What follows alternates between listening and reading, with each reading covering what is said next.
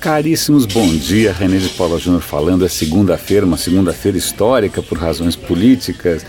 É, genial, até estou meio ansioso, porque logo logo deve começar os trabalhos lá na comissão do impeachment, mas é, eu tenho algumas. Vamos sair um pouco desse planeta, é, porque as, as, manchetes da semana passada, é, em vários jornais, estavam bastante é, entusiasmadas, né, bastante é, festivas com relação ao descobrimento de uma nova Terra. Né? Vocês sabem que é, de uns tempos para cá o esforço para encontrar é, novos planetas ou planetas que, né, que pareçam mais ou menos com, com o nosso é, ganhou algumas ferramentas novas e aí estão descobrindo o planeta doidado. Então eu até vou tentar localizar alguma matéria sobre essas novas tecnologias é, mas eles estão por várias outras metodologias, novos tipos de satélites, eles estão descobrindo o planeta para tudo quanto é lado. É, então é bacana, porque isso não quer dizer isso quer dizer que a gente não é tão excepcional assim. E também aumenta a expectativa de que a gente descubra a vida orgânica se desenvolvendo em outros lugares que não aqui. Né? Bacana, são, são técnicas extremamente sofisticadas, sutis tal. E numa dessas técnicas sutis descobriram o próximo B, que é esse que está sendo festejado. Então, se a gente for ver as manchetes que saíram nos jornais, Nova Terra, Segunda Terra, blá blá blá blá blá blá. Então, mas vamos tentar colocar isso num pouco de perspectiva, porque normalmente jornais não costumam é, entrar nos detalhes é, um pouquinho mais é, sóbrios da história.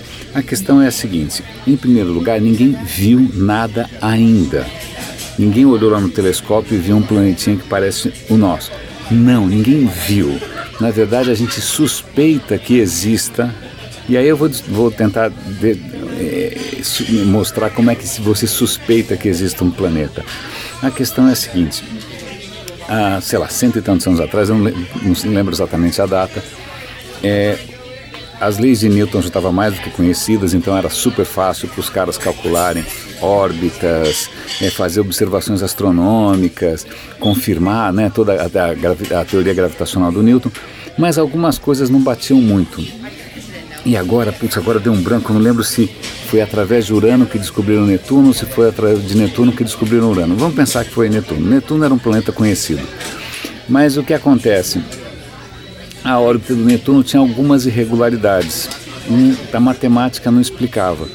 E aí um astrônomo, putz, esqueci o nome, vou ter que dar o link, que coisa feia. Esqueci o nome, tá bom? Mas um astrônomo falou, bom, talvez essas perturbações, essa, essa, essa discrepância entre o que a gente está observando e a matemática se deva ao fato que talvez exista um outro planeta próximo que a gente não, não viu ainda né, não sabia, que os antigos não conheciam, que não estavam no horóscopo de ninguém, para ver que esse outro planeta está causando essa perturbação, esse distúrbio nos resultados.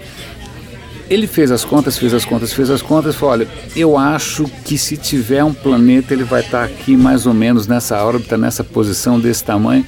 Aí ele deu um toque para isso só na base da calculeira. Aí ele falou para os astrônomos: olha, apontem os telescópios para cá que vocês vão encontrar alguma coisa. Pum, batata, acharam Urano. Ou Netuno, agora não lembro. Sei lá, de qualquer maneira, foi assim que acharam Plutão também. Né? Então, só para mostrar que às vezes você consegue deduzir a presença de uma certa, de um, de um corpo estelar, de um corpo astronômico, né, um corpo no, no, no, no espaço, pelo efeito que ele tem nos outros. Esse tipo de técnica está sendo usado para tentar localizar planetas.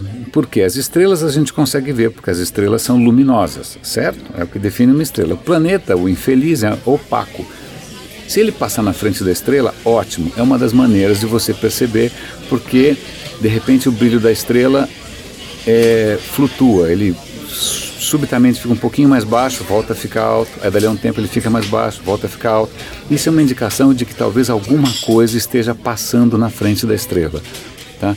Não é fácil você ver isso, porque a estrela está longe pra caramba, mas essa pode ser uma indicação de que alguma coisa está passando na frente. Mas nem sempre está tudo tão alinhadinho assim que o planeta vai passar na frente da estrela e a gente vai conseguir ver e vai conseguir deduzir. Uma outra maneira muito sutil, e bota sutil nisso, e de perceber se existe um planeta em volta de uma estrela é se a, se a estrela por acaso oscila. Agora imagina o tamanho dessa oscilação, como é que a gente consegue medir uma oscilação tão pequenininha, porque uma estrela é colossal, o planeta é um, uma caquinha, mas de qualquer maneira, é, foi através dessa técnica, os caras estavam observando essa estrela que se chama Próxima, que está a quatro anos luz mais ou menos, o que em termos é, astronômicos é bem pouco, né? As, os outros que a gente estava analisando estão longe para caramba, está bem perto. Eles perceberam que a estrela oscilava um pouquinho, isso poderia ser ah, sinal de que tem um planeta próximo circulando. Bom, os caras estão fazendo todas as contas do mundo e aí, através desse método indireto, descobriram que, bom, uma das hipóteses é que haja um planeta com tal massa, com tal tamanho, numa tal distância, mas são suposições. Suposições.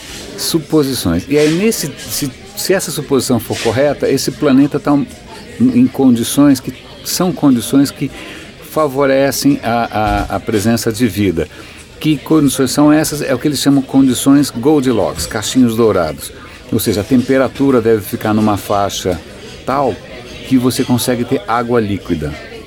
Por que isso? Porque, bom, a gente não consegue imaginar outra vida orgânica que não seja a vida que depende de água. Né? Então, um planeta que não tem água, ou não pode ter água líquida, vai estar sólida ou vai estar só vapor, a gente não consegue imaginar como é que a vida se formaria. O que é talvez até uma limitação nossa de imaginação. Pode haver outras maneiras de existir vida sem ser através da água líquida. Mas, bom, como a gente só consegue pensar desse jeito no momento, então as condições cachinhos dourados são as condições onde pode haver água líquida, uma certa gravidade. Bom, uma combinação ali, atmosfera, né? Agora ficam algumas questões. Esse planeta está muito perto do Sol. Está muito perto do Sol. Aí você fala, bom, se ele está muito perto do Sol, torrou, tudo, esturricou. Assim como Mercúrio está perto demais do Sol e Mercúrio é um inferno. Né? Mas a questão é, é que a estrela é uma estrela muito mais fraquinha que o Sol. Então, embora ele esteja muito próximo da estrela, muito próximo, é, a estrela mais fraca. Então, isso em princípio permitiria ali uma temperatura mais ou menos ficam algumas questões em aberto, porque não é só uma questão de temperatura. Você pega, por exemplo, Marte também está numa distância razoável do Sol, poderia ter água líquida, etc. e tal, mas o que acontece, Marte, há muito tempo atrás, Marte perdeu o campo magnético. Ah, uma das condições fundamentais para a vida nesse nosso planeta é o campo magnético. Por quê? Ah, além de fazer a bússola funcionar, o campo magnético protege a Terra protege de partículas profundamente é, nocivas, né, de um vento solar profundamente nocivo que vem do Sol, e que se não fosse esse campo magnético, um, a, a vida ia para o saco, dois, isso lentamente ia soprar a atmosfera para fora do planeta e a gente ia perder a atmosfera.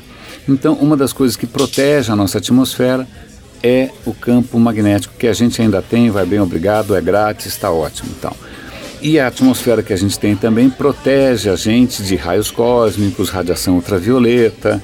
Né? A luz do Sol, sem proteção nenhuma, é profundamente nociva. Então Marte perdeu o campo magnético em primeiro lugar, depois perdeu a atmosfera por causa do vento solar e virou um lugar miserável, porque você não consegue ter água líquida, você não consegue ter. Você vai, o negócio está seco, está horroroso. É, lugares que conseguiram. É, você pega Vênus, Vênus está mais próximo do Sol, né? E curiosamente, Vênus tem um campo magnético forte, conseguiu preservar uma atmosfera, só que no caso de Vênus, isso fez por efeito estufa, tem um efeito estufa violentíssimo. A temperatura em Vênus é altíssima. É altíssima, é altíssima, é altíssima, derrete qualquer coisa que você colocar lá, qualquer equipamento, é um desastre. Então, você percebe como é tudo muito delicado. Você tem que ter o campo magnético para preservar uma atmosfera, mas essa atmosfera também não pode gerar um efeito estufa muito elevado, senão a vida não vai. Então, nesse planeta chamado Próxima B, a gente não sabe se o cara ainda tem um campo magnético que protegeria o planeta e se isso permitiria a formação de uma atmosfera. Né? Então, tem uma série de incógnitas. Então, quando você lê por aí, não sei se vai sair alguma super interessante da vida, certamente vai, que descobrimos uma nova Terra, muita calma nessa hora. É possível sim que seja um planeta rochoso como o nosso, é possível sim que ele esteja numa faixa de temperatura, mas ainda são conjecturas, né? Que a gente é esperançoso, o jornal quer vender é, notícia, então a gente às vezes é, carrega um pouco na esperança. É, só para não, não, é, não ficar só com uma notícia hoje, um comentário rápido que eu achei bacana, vou dar link para uma inovação que tem a ver com o sol e tem a ver com tudo que a gente falou. Ah, os países pobres perdem 300 bilhões por ano de dólares com desperdício de comida. Uma startup americana está criando uma solução de refrigeração de alimentos para esses lugares muito pobres que de repente não tem eletricidade, não tem geladeira tal. Como é que eles fazem para conservar um pouco mais os alimentos? Eles estão resgatando uma técnica milenar, que é, há 4 mil anos a gente já faz isso. Bom, se tinha moringa em casa, quando eu era criança tinha moringa em casa. Moringa é um pote de barro. E a água estava sempre geladinha na moringa. Por que, que a água está geladinha? Porque o pote de barro é poroso, a água evapora naturalmente. Essa evaporação rouba calor da, da água que está dentro do pote e a água está sempre alguns graus abaixo. Né? É o nosso processo de transpiração também. Você transpira justamente para que através da, da, da, evaporação do seu suor, o seu corpo se resfrie.